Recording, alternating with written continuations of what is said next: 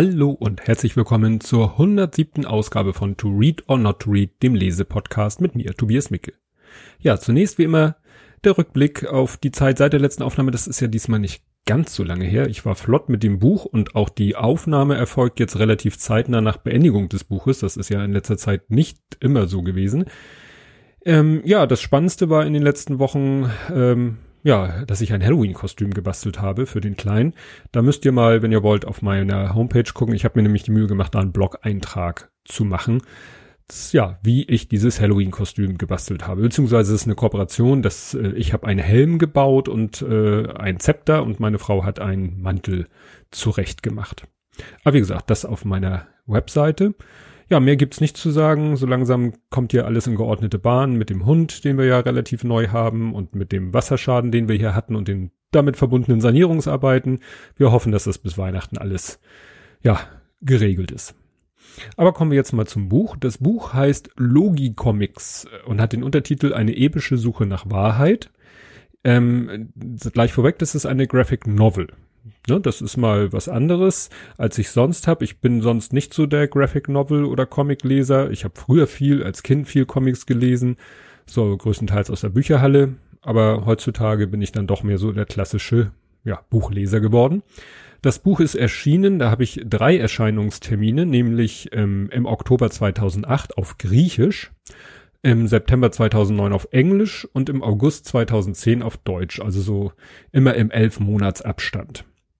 Die Autoren habe ich mir jetzt einfach mal zusammengeklaut, äh, die Beschreibungen.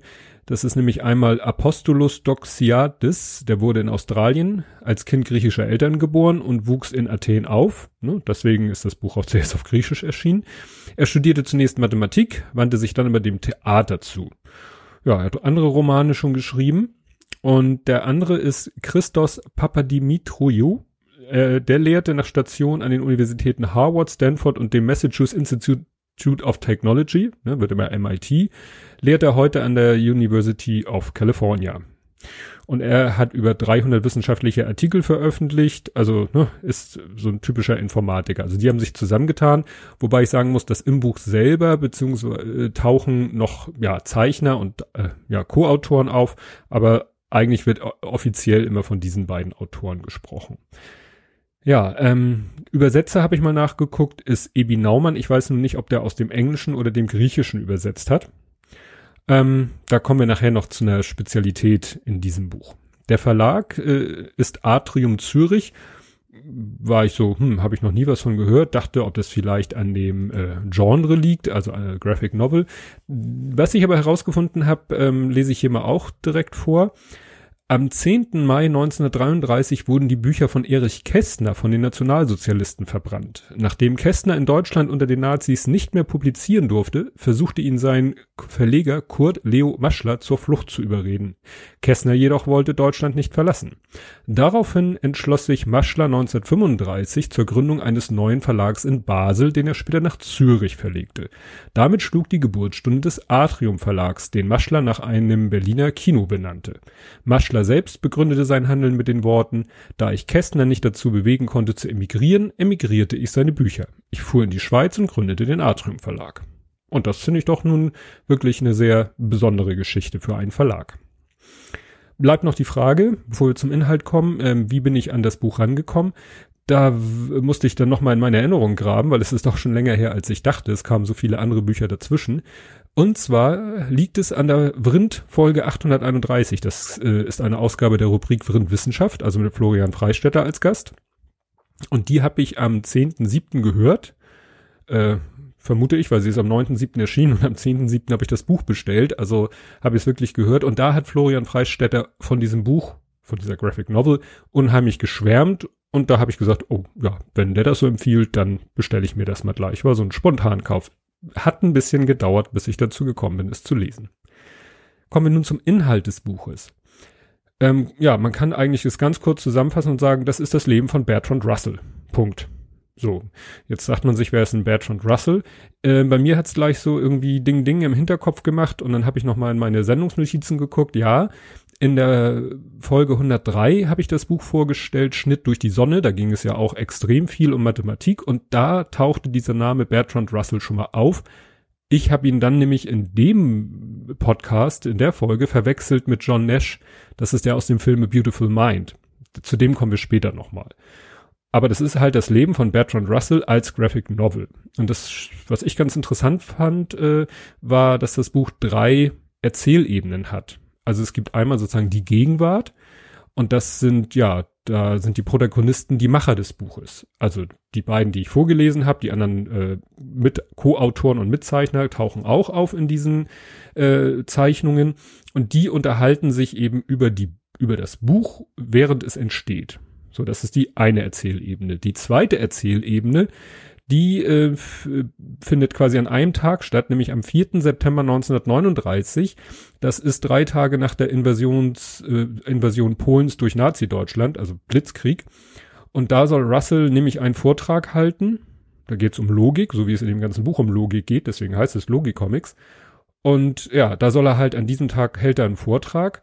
Und die dritte Erzählebene ist dann eben der Vortrag, also und der Vortrag wiederum, da erzählt Russell sein Leben, um dann am Ende zu einer ja, Conclusio zu kommen, wie es denn mit der, was es mit der Logik auf sich hat.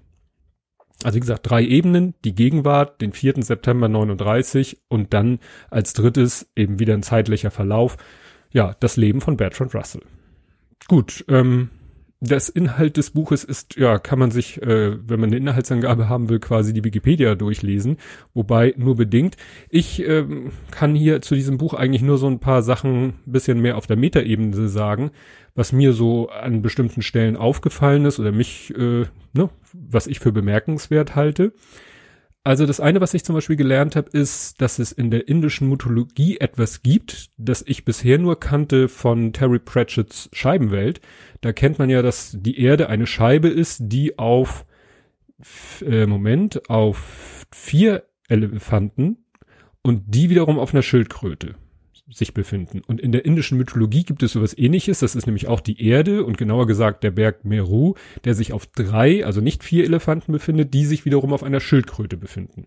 Äh, ich habe auch dann herausgefunden, dass Terry Pratchett sich wirklich äh, auf diese indische ja, Mythologie bezieht und die taucht hier eben auch in dem Buch auf.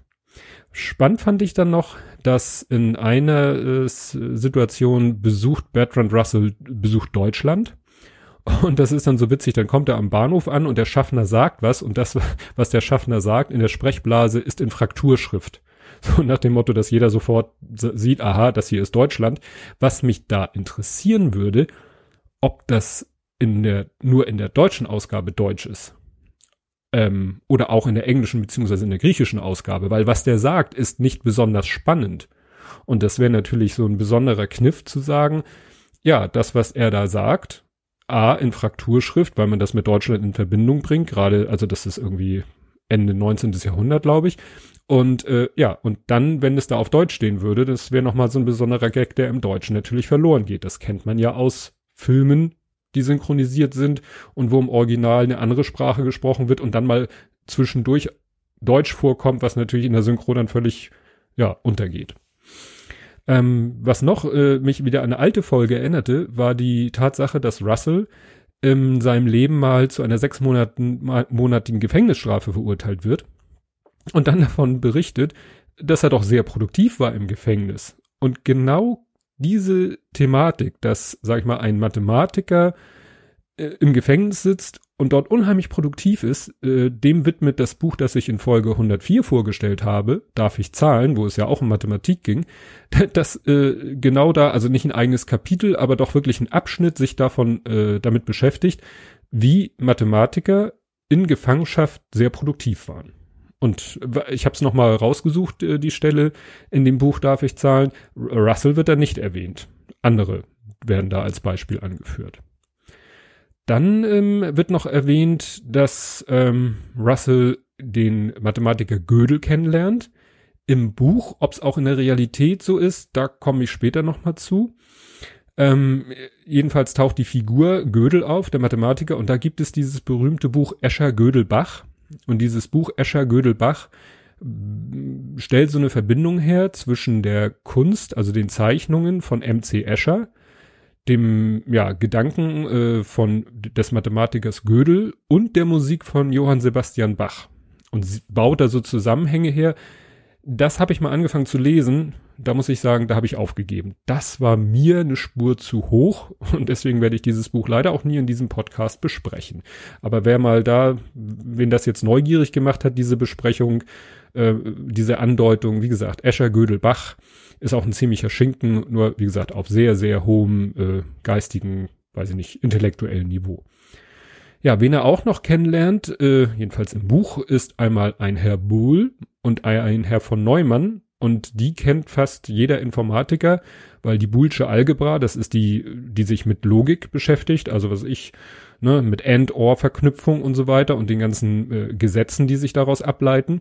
Und der Herr von Neumann, da gibt es die von Neumann Architektur oder den, äh, das erste, der erste Begriff, der mir einfiel, war der ähm, von Neumannsche Flaschenhals. Das ist so, ne, in der äh, Rechenmaschinen- oder Prozessorkonzeption ist das so ein stehender Begriff, A, die von Neumann Architektur und dann wiederum als Problem innerhalb dieser Architektur der von Neumannsche Flaschenhals. Also als die Namen fielen, dachte ich auch so gleich, ja, kenne ich. Tauchen allerdings auch noch andere Mathematiker auf, die ich nicht kannte. Was dann mich an das Buch erinnert, die drei Sonnen, auch das, von dem ich ja schon, äh, das ich vorhin schon erwähnt habe, ähm, in dem Buch Die drei Sonnen ist es ja so, nee, Moment, jetzt bringe ich was durcheinander. Das eine war der Schnitt durch die Sonne und hier ist es die drei Sonnen. Ähm, viele Mathematiker, die sich gerade mit den Themen beschäftigen, mit denen sich auch Bertrand Russell beschäftigt hat, ähm, ja, das, die sind wirklich dem Wahnsinn verfallen. Also die, die sind bei diesem ganzen Grübeln über diese mathematischen Phänomene oder, oder Zusammenhänge, gerade was die Logik angeht, ähm, ja, sind die wirklich äh, dem Wahnsinn verfallen, also wirklich diagnostiziert. Äh, und da ist dann die Frage, was bedingt das eine das andere? Muss man sozusagen diese Disposition haben, um überhaupt sich in diese Gedankenwelt begeben zu können? Oder führt das Begeben in diese Gedankenwelt dazu, dass man dem Wahnsinn verfällt? Das wäre natürlich auch interessant. Erwähnt wird zum Beispiel, dass Gödel ähm, äh, depressiv war, also ne, wirklich an Depressionen litt. Und John Nash, den ich ja eingangs erwähnte, mit, den ich ja mal in dem anderen Buch mit Bertrand Russell verwechselt hatte, bei dem war, wurde ja auch wirklich Schizophrenie diagnostiziert. Es ist ja auch Thema in dem Film A Beautiful Mind, den ich zugegebenermaßen immer noch nicht gesehen habe. Ja, was ich dann auch noch erwähnenswert finde, dass an einer Stelle ähm, wird geredet von Ockhams Skalpell. Und ich dachte so, ey, Occam's Skalpell. Also ich kenne, im Englischen sagt man Occam's Razor. Und auf Deutsch kannte ich das immer nur Occam's Rasiermesser. Aber ich habe in der Wikipedia nachgeguckt, da steht Skalpell ist die traditionelle deutsche Übersetzung, was ich interessant finde, weil der Wikipedia-Artikel selber heißt auch Occams Rasiermesser. Wieso ist Occams Skalpell dann die traditionelle deutsche Übersetzung? Also das finde ich persönlich schlecht übersetzt. Also ich hätte es besser gefunden, wenn es mit Occams Rasiermesser übersetzt worden wäre. Ja, das ist aber sonst auch die einzige Kritik an diesem, äh, an der Übersetzung. Wie gesagt, mich würde interessieren, ob diese eine Sprechblase im englischen oder griechischen Original auch schon auch Deutsch war oder ob es da eben in der Landessprache oder in der Originalsprache war. Ja, ansonsten kann ich zu dem Buch nicht viel sagen. Die jetzt hier Bertrand Russell, was der so in seinem Leben erlebt hat, das hier zu erzählen, finde ich nicht so spannend. Das würde einfach zu viel äh, spoilern, dann bräuchte man das Buch nicht mehr lesen. Wobei es auch äh, interessant sein kann, das Buch zu lesen, wenn man seine Biografie kennt. Denn, und dazu kommen wir jetzt, am Ende des Buches ist dann so ein Epilog oder so. Na, Epilog kann man es gar nicht nennen. ist einfach nochmal so ein Text, wo gesagt wird, Logik, Comics und die Wahrheit ist das, glaube ich, beschrieben. Also sie, die Autoren sagen, ja, wir haben uns hier schon viel künstlerische Freiheit genommen. Also die, gerade was so die Begegnungen angeht, deswegen war ich da immer so ein bisschen am Stocken, ob jetzt wirklich Russell wirklich Gödel mal so unter den Umständen, wie es hier beschrieben ist, so kennengelernt hat, überhaupt persönlich kennengelernt hat. Also man kann vielleicht feststellen, er kannte ihn, aber wann und wo die sich kennengelernt haben, das weiß man halt nicht so genau. Und da haben die halt sich irgendwelche Szenen ausgedacht. Also muss man das alles so, das äh, will jetzt keine 100% exakte Autobiografie sein. Es geht halt darum, was hatte er für äh, Ideen in Sachen Logik und Mathematik und Grundlagen der Mathematik und so weiter und so fort. Was hatte er da für Gedanken und mit welchen Leuten hat er sich so ausgetauscht? Und da kommen halt auch Leute vor, die ich nicht kannte.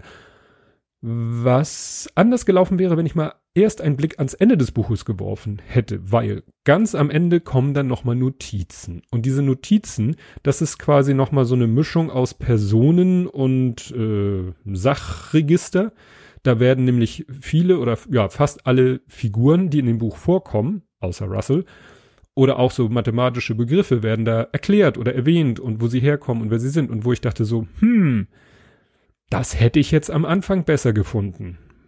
Ne? Gerade die Mathematiker, die man nicht so kannte, die dann im Buch einfach auftauchen, namentlich genannt werden und die einem nix sagen, also mir jedenfalls nicht, da sage ich so, hm, erinnerte mich eben auch an das Buch Die drei Sonnen, wo am Anfang einmal so ein Überblick über die Person gegeben wurde. Da nur ganz kurz und knapp, aber hier sage ich mir, hätte es zum Verständnis des Buches vielleicht ein bisschen was beigetragen, wenn man das erst gelesen hätte und nicht nochmal so hinterher.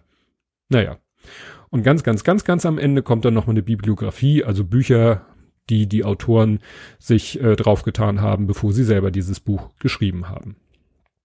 Oder gezeichnet haben.